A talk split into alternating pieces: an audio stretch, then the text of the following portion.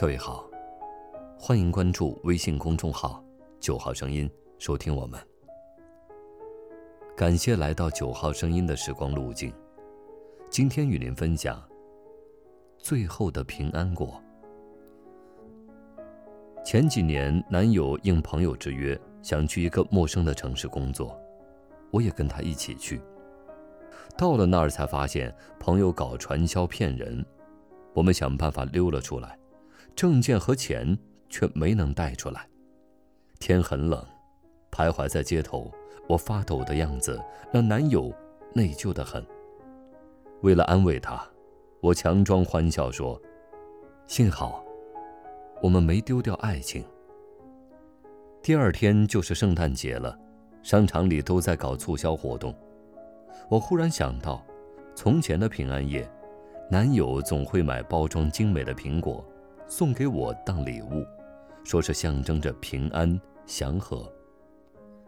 有办法了，我摸出口袋里仅有的一百元，拉着男友跑到水果市场买了两箱又大又红的苹果，又去路边的礼品店买来包装纸。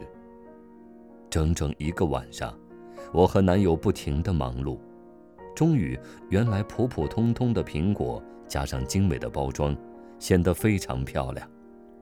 男友还动手做了一个广告牌，上面写着“圣诞平安果，五元一个”。第二天，怀着忐忑不安的心情，我们在一个学校的门口摆开了摊子。没想到生意竟出奇的好，来选购的人很多，有的说要送朋友，希望他们平安顺利；有的想送给恋人，希望爱情。更加甜蜜。入夜，只剩下四个苹果了。我和男友掩饰不住内心的惊喜，但还是双眼紧盯着路人，希望能等到最后的顾客。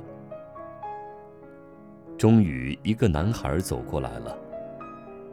买两个吧，送给女朋友，图个吉利嘛。我热情地招呼他。男孩犹豫了一下，说：“能不能？”便宜点儿，我和女朋友出来打工。她生病住院已经好多天了。不等男孩说完，男友已经拿起两个漂亮苹果送到他的手中。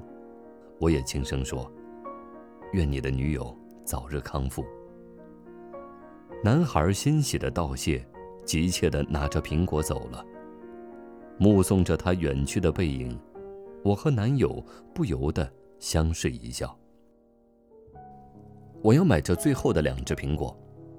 这时，一个衣着时尚的女孩站到了我们面前。女孩买下苹果，却笑着说：“送给你们，圣诞快乐。”我出差路过这里，没有朋友可以送。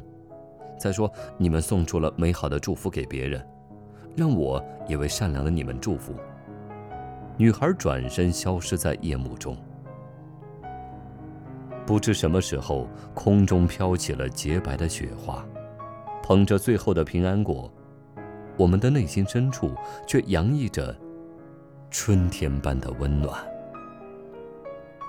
今天的九号声音，又为你另存了一段时光之旅。晚安。